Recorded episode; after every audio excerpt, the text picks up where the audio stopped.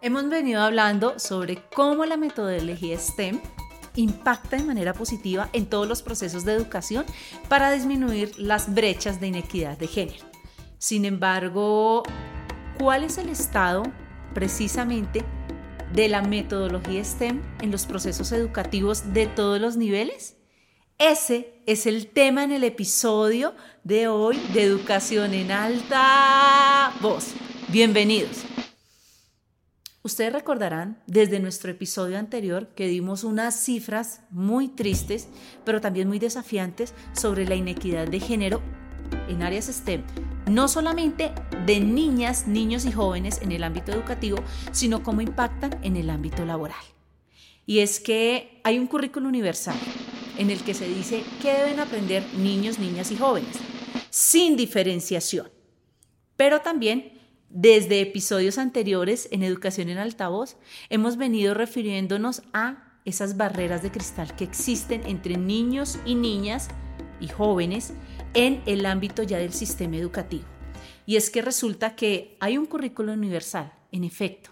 Es decir, niños y niñas es estándar, igual, lo mismo que deben aprender en todas las áreas, sociales, matemáticas, ciencias, química, física, matemática. Y se supone que eso se cumple dentro de los sistemas educativos. Esto tiene un fin primordial y es que hombres y mujeres tengan las mismas oportunidades de generar conocimiento. ¿Por qué? Porque todos, hombres y mujeres, tenemos las mismas capacidades. Desafortunadamente esto no se cumple. Dentro de las aulas, aunque haya un currículo universal, aunque los temas sean los mismos para niños, niñas y jóvenes, hombres o mujeres, hay una diferenciación en los procesos de enseñanza que ocurren. Y esto lo vemos nosotros en capítulos anteriores, hablábamos sobre, por ejemplo, las canchas de fútbol, sobre los comportamientos que se supone son correctos para un hombre y correctos para una mujer. Pues bien, si ustedes creen que eso no es crítico, los invito a reflexionar que esas situaciones tienen una proyección y su mayor impacto da año tras año dentro del sistema escolar. Y dentro del sistema escolar, ¿por qué? Porque el acceso diferenciado lo que conlleva o las consecuencias es la inequidad, la discriminación, la exclusión de las niñas y las mujeres en todos los roles de la sociedad, no solamente en el educativo, en el social, en el cultural, en el económico. Y es que los estudios demuestran que para hablar de equidad de género no debemos esperar a la educación superior. Los estudios demuestran que la educación en temprana edad es clave, fundamental, para lograr un efecto positivo y de alto impacto precisamente en que niños y niñas generen apatía o empatía hacia determinadas disciplinas. Por eso, en la educación inicial es clave generar procesos en los cuales no se haga segregación o discriminación o diferenciación sobre las disciplinas del saber. Y es que, aunque ustedes no lo crean, de lo que sucede en la edad preescolar es clave para que a futuro, en unos cortos siete años, esos estudiantes decidan, cuando por supuesto hay las oportunidades y los medios, para que ellos decidan y elijan qué carreras o en qué profesión desarrollarse. Y es que desafortunadamente en edad preescolar nosotros subestimamos los alcances. Y por eso creemos que, que el niño juegue fútbol y que la niña juegue a la casita de las muñecas es normal. Y resulta que no, que desde esas pequeñas acciones se inicia el tema de la inequidad y la desigualdad de género. Eso sin entrar en detalle sobre el tema del enfoque de la educación que se proyecta a otros niveles. Ahora, teniendo en cuenta que en la edad preescolar se aprende en un 100% a través del juego, y si en el juego ya hay aprendizaje de hombres y mujeres diferenciado, pues imagínense que eso no cambia en el siguiente nivel, que es la educación primaria, la que va de primero a quinto. Al contrario, esa situación se tiende a fortalecer. Es decir, el tema de inequidad en el tema de los aprendizajes, aunque haya un currículo universal, tiende a ser más crítico. ¿Por qué? Porque resulta que ahí ya en primaria no es como el preescolar, que todo se aprende a través del juego. No, la estructura curricular da para que las disciplinas ya sean más definidas definidas en cuanto a matemáticas, ciencias naturales, ciencias sociales y lengua castellana.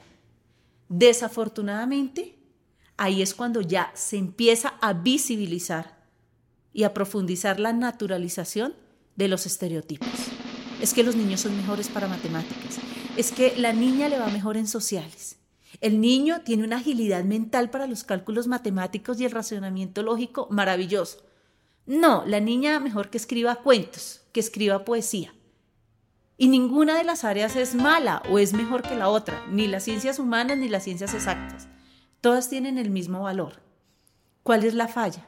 La falla está que desde la escuela, desde los actores del sistema educativo y desde nosotros como sociedad, contribuimos a fortalecer los estereotipos, la discriminación y la segregación del conocimiento que se supone que debe ser universal. Nosotros lo discriminamos por género. Ahí está el error. Es decir, hombres y mujeres tenemos las mismas capacidades de aprendizaje. ¿Qué sucede? Que desafortunadamente con el pasar de los años, la misma escuela va creando niveles diferenciados para evaluar incluso los mismos niveles de desempeño entre hombres y mujeres. ¿Por qué? Precisamente por los ejemplos que acabo de mencionar. No, es que el niño es mejor para matemáticas. La niña mejor que siga con las ciencias sociales. A ella le va divino en historia. La estadística no es lo suyo. Frases como esas, yo sé que para muchos de ustedes no son lejanas. Y ese es un grave error, porque quiere decir que ya la inequidad a nivel social la hemos naturalizado. Y es que eso pasa, fijémonos que venimos desde el preescolar, los juegos y los roles los venimos diferenciando entre niños y niñas, situación que se agudiza con las disciplinas de aprendizaje en primaria. Y esta brecha se acentúa aún más en la básica secundaria y en la media, es decir, lo que informalmente conocemos como el bachillerato. En el primer episodio que hablamos sobre educación superior, mencionábamos la importancia de la educación media precisamente para garantizar el éxito en la profesionalización de todas las personas que ojalá pudieran acceder a este nivel educativo. Si no han escuchado ese episodio, los invitamos a que lo busquen y lo escuchen. El primero sobre educación superior. Y es que resulta que las brechas sobre inequidad de género que se vienen cimentando desde la etapa de la educación preescolar se agudizan aún más en la educación de media y por supuesto en la educación de secundaria. En este sentido resulta que es precisamente en esa etapa de la media donde los estudiantes definen qué carreras estudiar.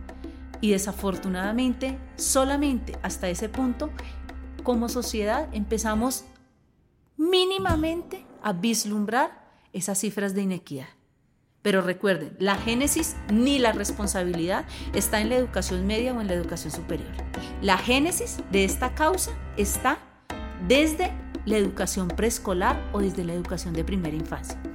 Resulta, acá les cuento una cifra que es de prestarle atención y es que en el Reino Unido en el 2011 hicieron un estudio sobre precisamente la afinidad de los estudiantes frente a las áreas STEM.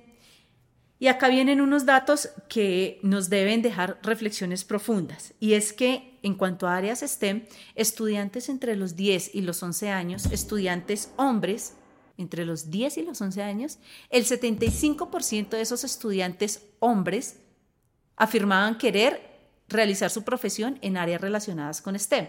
Esto frente al 72% de mujeres, es decir, de la misma edad. Del 75 al 72 no es mucha la diferencia, solo son tres puntos porcentuales, estaríamos bien. Hicieron la misma pregunta ya con jóvenes precisamente de 18 años, es decir, jóvenes que estaban a puertas de iniciar o ya estaban dentro de su carrera profesional. Las cifras, tanto para hombres y para mujeres, es sorprendentemente negativa y en el caso de las mujeres es mucho más preocupante. Resulta que ya de ese 75% de niños de 10 años que querían áreas STEM, cuando cumplieron los 18, de ese 75 solamente el 33% se reafirmó en estudiar carreras relacionadas con STEM, ciencia, tecnología, ingeniería y matemática, es decir, las ciencias exactas. Se redujo la tasa a más de la mitad, estamos hablando del 33% en hombres. Pero en el caso de las mujeres, recuerdan ustedes que hablábamos que el 72% de esas niñas entre los 10 y los 11 años querían estudiar áreas STEM.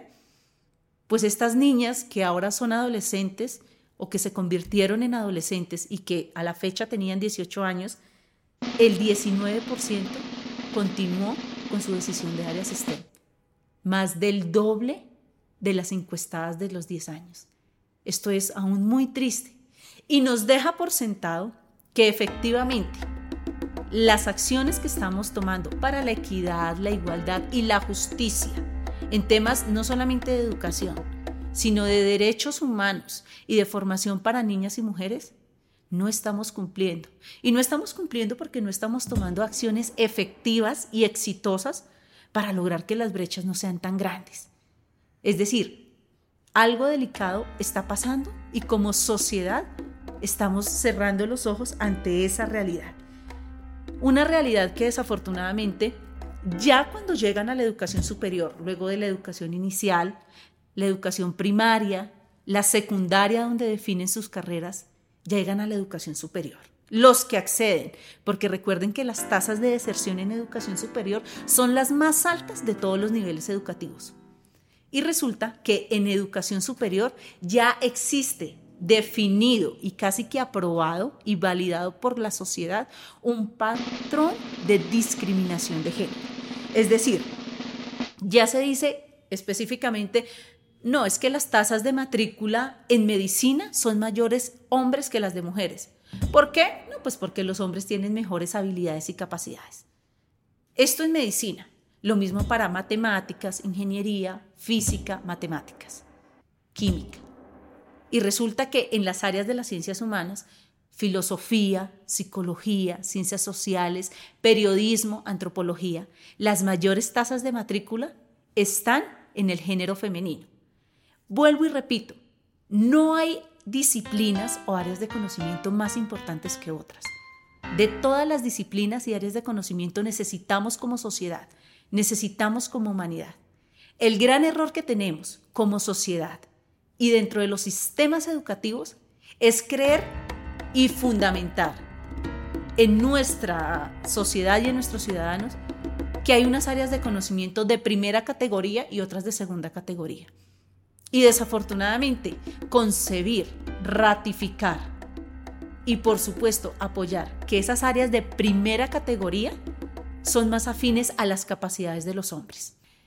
Recordando que cuando hablemos de metodología STEM lo proyectamos hacia el campo laboral de hombres y mujeres. Aquí viene un dato súper importante, pero también de mucho desafío. Y es que en temas de educación superior a nivel universal, las mujeres solamente cuentan con representación del 30% cuando hablábamos que las tasas de deserción en educación superior son de una alerta, y esto de tasas de deserción de hombres y mujeres, hay que mirar muy específicamente y con lupa las tasas de deserción de mujeres. ¿Por qué? Porque solamente el 30% está, repito, a nivel universal representado por mujeres. Una cifra todavía muy baja. Una cifra que está directamente relacionada con unos porcentajes que nos dicen que definitivamente es demasiado lo que debemos trabajar para cumplir precisamente la equidad de género y que aunque esté dentro de los objetivos de desarrollo sostenible, específicamente en el número 5, que desde las Naciones Unidas se le proponga a todos los países trabajar este tema de manera transversal y contando que estamos con la experiencia vivida de una pandemia, es muy difícil que logremos las metas trazadas. Más aún cuando, por ejemplo, la representación de mujeres en áreas relacionadas con ciencias y con matemáticas llega al 5%. Es decir, por cada 100 personas, 95 hombres están en el área de matemáticas versus 5 mujeres. Ni hablar, por ejemplo, del área de las ingenierías y la manufactura, el cual aborda el 8%. Por cada 100 personas trabajando en ingenierías y en temas de manufactura, 92 son hombres y solamente 8 son mujeres. Y en temas de investigación de salud, medicina y bienestar, ahí es donde algo se ha logrado. Y es que por cada 100 personas, de esas 100 personas, 75 son hombres y 25 son mujeres. De ahí la razón por la que les digo que a pesar de que la equidad de género sea un tema de preocupación mundial, de que esté en los ODS 2030, es muy difícil alcanzar esas metas. Por ende, no solamente se afecta el objetivo número 5, recordemos que es un objetivo transversal, se afecta el de educación y se afectan otros más que están dentro de esa misma agenda. Y por ende se afecta la meta universal, que es lograr el desarrollo sostenible de nuestro planeta que es lograr, por supuesto, lograr tener un mundo equitativo, justo e igualitario.